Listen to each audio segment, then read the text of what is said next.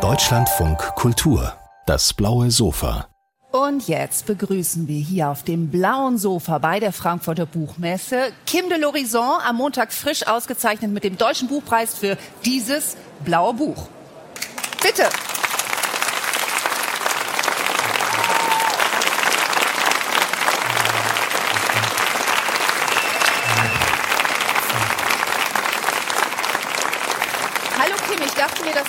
Blaue Buch wunderbar hier hinpasst mit diesem äh, roten äh, Motiv. Darauf sind zu sehen Daphne und Apollon.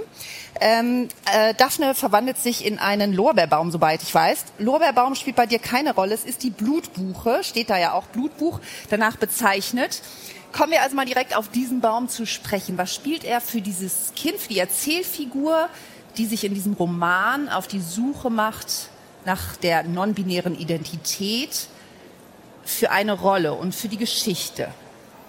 Ja, also äh, für das Kind sind die Bezugspersonen sehr ambivalent, teilweise bedrohlich auch.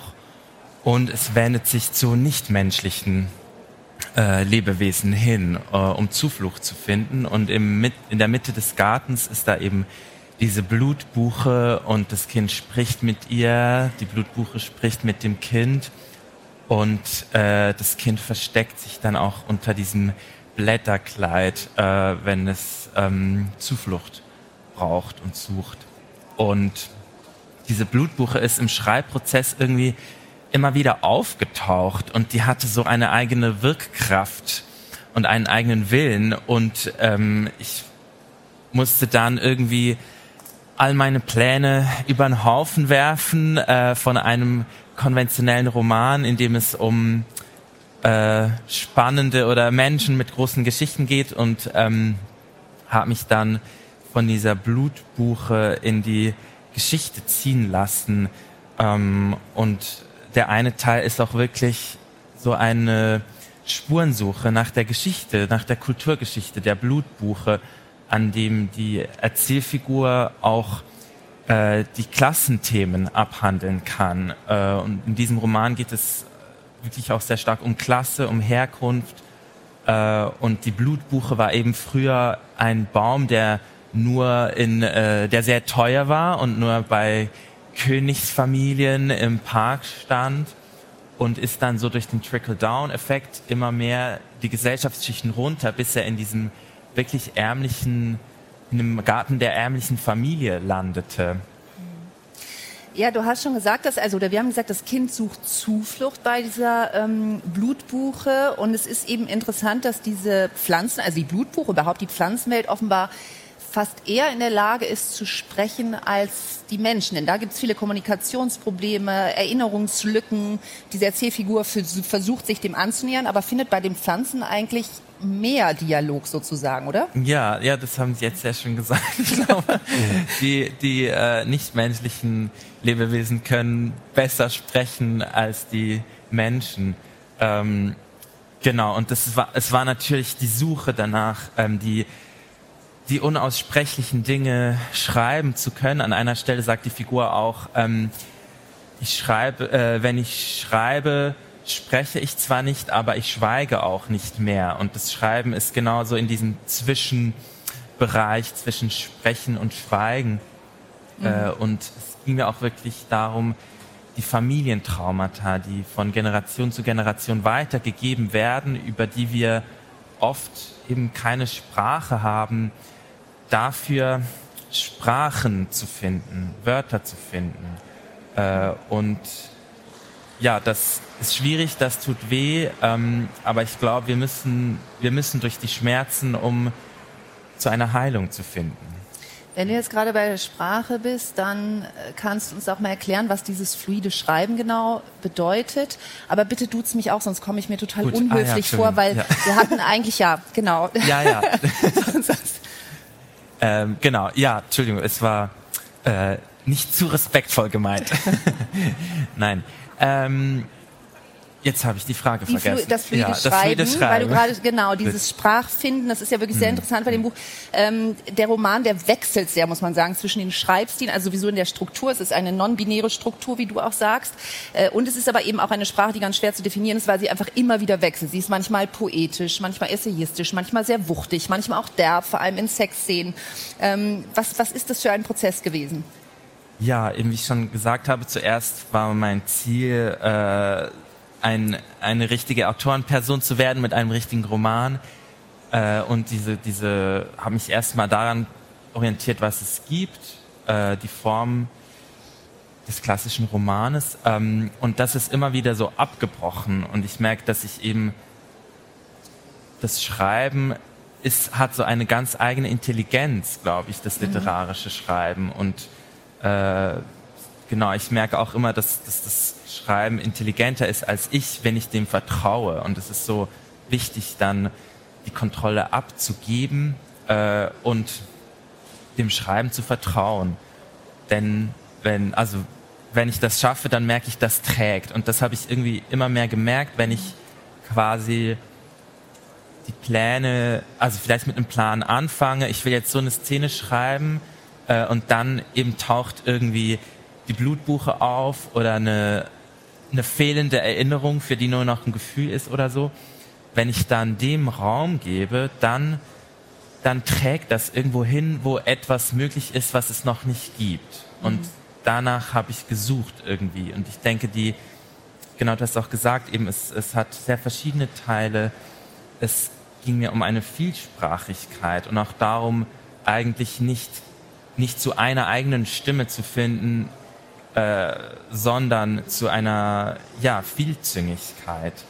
Neben der Blutbuche gibt es noch andere tragende Konstanten sozusagen. Äh, das ist zum Beispiel die Großmutter, die äh, Großmär immer genannt wird.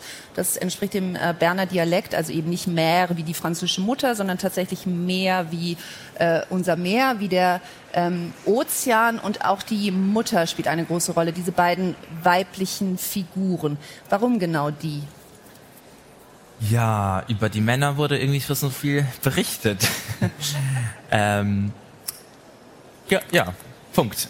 Okay, aber die Großmutter äh, hat ja auch eine sehr ähm, zwiespältige Rolle, weil einerseits, also sie ist für dieses Kind, der Roman ähm, beginnt, indem das die Erzählfigur sich so an die Großmutter wendet, weil die Großmutter wird dement und das ist der auslösende Moment, äh, um zu erzählen über dieses, diesen Findungsprozess dieser non binären Erzählfigur.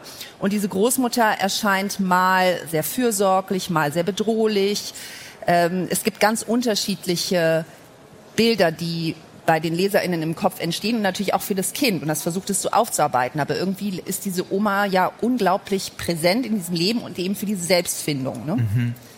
Ja, ich denke, also ging da auch darum, diese, diese Ambivalenz irgendwie ja einen Raum zu geben. Und gerade, also ich habe das Klassenthema schon angesprochen und mich hat wirklich auch da interessiert, so für eine wirklich, äh, wir sagen, ich weiß gar nicht, ob das auf Deutsch auch Hundskommun, so ganz, äh, ganz gewöhnlich, für eine ganz gewöhnliche Person, eine ganz gewöhnliche Frau, äh, ein, ein einen literarischen Raum zu geben. Äh, und, und es ist einerseits eine Annäherung an sie und gleichzeitig ein sich losschreiben von ihr. Und eben, was du auch schon gesagt hast, dieses Mehr, dass das, ähm, ich denke, wenn wir aufwachsen, sind wir so offen und so sensibel, also als, als Kind, dass, dass wir diese, diese Menschen, die uns umgeben, als wie als Meer, als Ozean empfinden. Und darin, in diesen Wellen wachsen wir auch auf, denke ich. Und das ist einerseits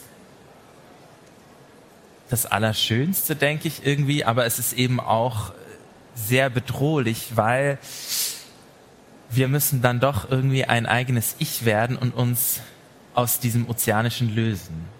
Da du gerade selber einen kleinen Vergleich zwischen dem Hochdeutschen und dem Schweizerdeutsch oder gezogen hast, ja, bei dir hört man, oder ich zumindest höre überhaupt nicht, dass du äh, aus der Schweiz kommst, obwohl ich dich auch schon Schweizerdeutsch hab reden hören bei der Preisverleihung. Ähm, die, NZZ, die NZZ hat getitelt, der beste deutschsprachige Roman kommt aus der Schweiz, natürlich ganz stolz.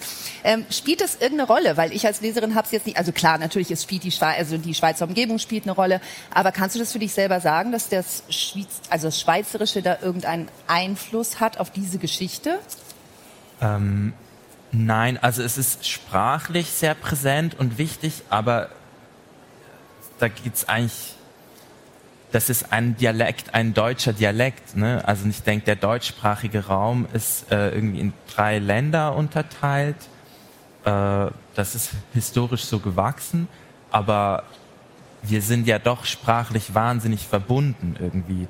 Und mir ging es auch darum, äh, wie, die, wie für diese gewöhnliche Figur, die irgendwie eigentlich aus so auch einem bäuerischen Umfeld kommt, auch einem so dem bäuerischen Dialekt irgendwie auch ein, eine Literarizität, Literarizität zu geben.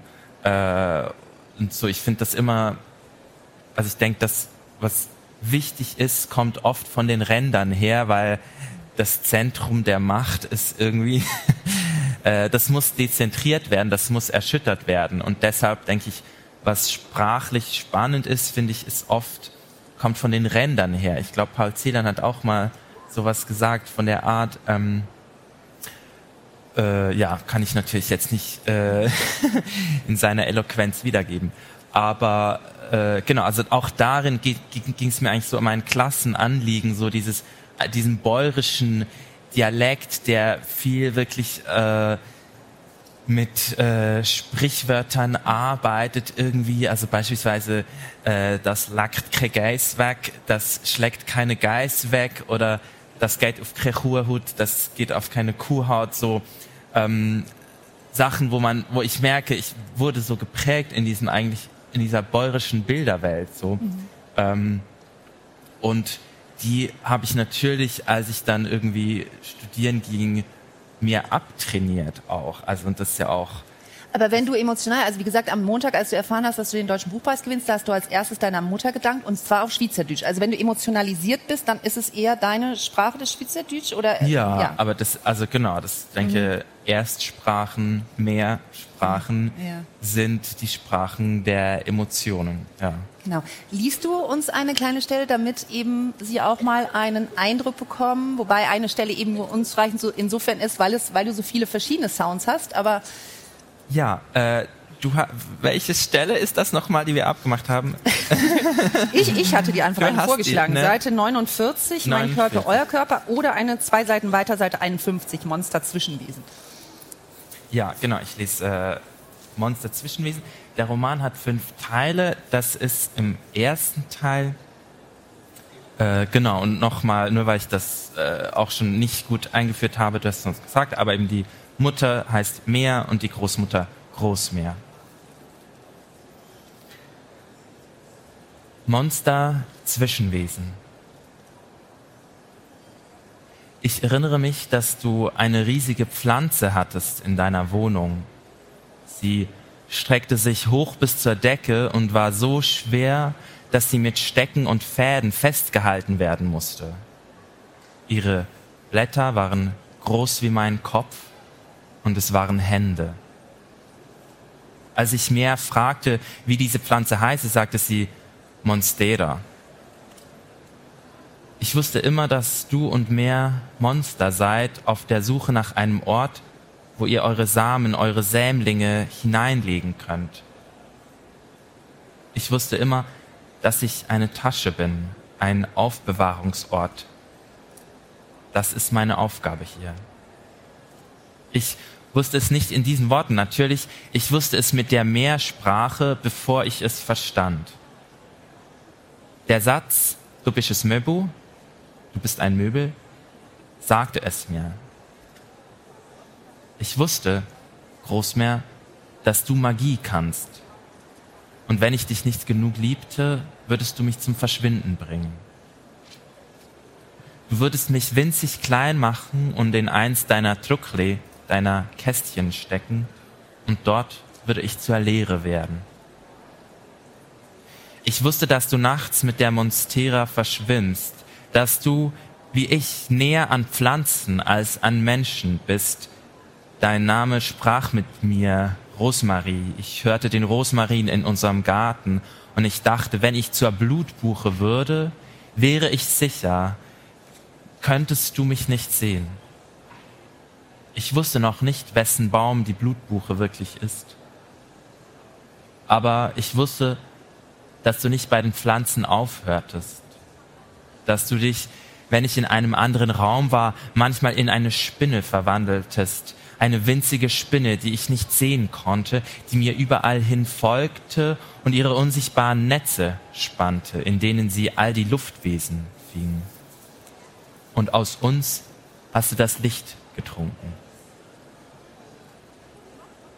Gestern war ich bei dir, Großmeer, und du hast mir wieder von der ersten Rosmarie erzählt, deiner älteren Schwester. Dasselbe wie immer. Wie schön sie gewesen sei, wie schlimm das für deine Meer, dass du am selben Tag geboren, ich glaube, es ist nicht übertrieben zu sagen, dass du dich um die erste Rosmarie herum gebaut hast, wie eine Wendeltreppe um einen Brunnenschacht eine leere Mitte. Deine Körpersprache besteht aus einem Alphabet mit nur diesen Buchstaben R, O, S, M, A, I. Kein E, denn deine Sprache ist bloß eine gesprochene, verkörperte. Darf ich da? Und ja, ja gut, vielen ja. Dank. Das war ähm, super als Eindruck. Ähm, die Preisverleihung vom Montag hat in jeder Hinsicht Nachwirkungen. Man sieht es auf deinem Kopf. Du hast diese Geste des Karlschorens gewählt. Ähm, Sie haben wahrscheinlich die Bilder gesehen. Sie sind wirklich im Fernsehen gezeigt worden, viral gegangen. Ähm, stößt auf unterschiedliche Reaktionen, vor allem aber auf positive. Aber ich wollte dich am Schluss noch mal fragen, wie du genau die Geste gemeint hast für Sie alle, die vielleicht nicht dabei waren. Ja, die Geste war ähm, aus Solidarität gemeint. Ich wollte diesen Moment, der eine mir eine Aufmerksamkeit brachte, die ich in diesem Ausmaß nicht für irgendwie für meine Person verdient halte, sondern wenn einfach für das Buch. Aber in diesem Moment stand ich auch einfach als Person im Rampenlicht und finde, eine solche große Aufmerksamkeit muss politisch genutzt werden, denn wenn sie nicht politisch genutzt wird, dann dient sie einfach dem Status quo. quo. Mhm. Und ähm, ja, vielen Dank. Und ähm, ja, und es schreiben wir wahnsinnig viele Menschen aus dem Iran oder Menschen, die sich mit dem iranischen Protest äh, verbündet haben, äh, dass sie das wahnsinnig ähm, berührt habe und ermutigt und bedanken sich dafür. Und ich denke, das ist auch ein Zeichen, dass sie das äh, ja als Geste mhm. der Solidarität, dass das bei Ihnen angekommen ist. Ja. Mhm. Vielen Dank. Ich fand es auch eine starke Geste. Ich war dabei. Danke dir und viel Erfolg mit deinem Buch weiterhin. Vielen Dank.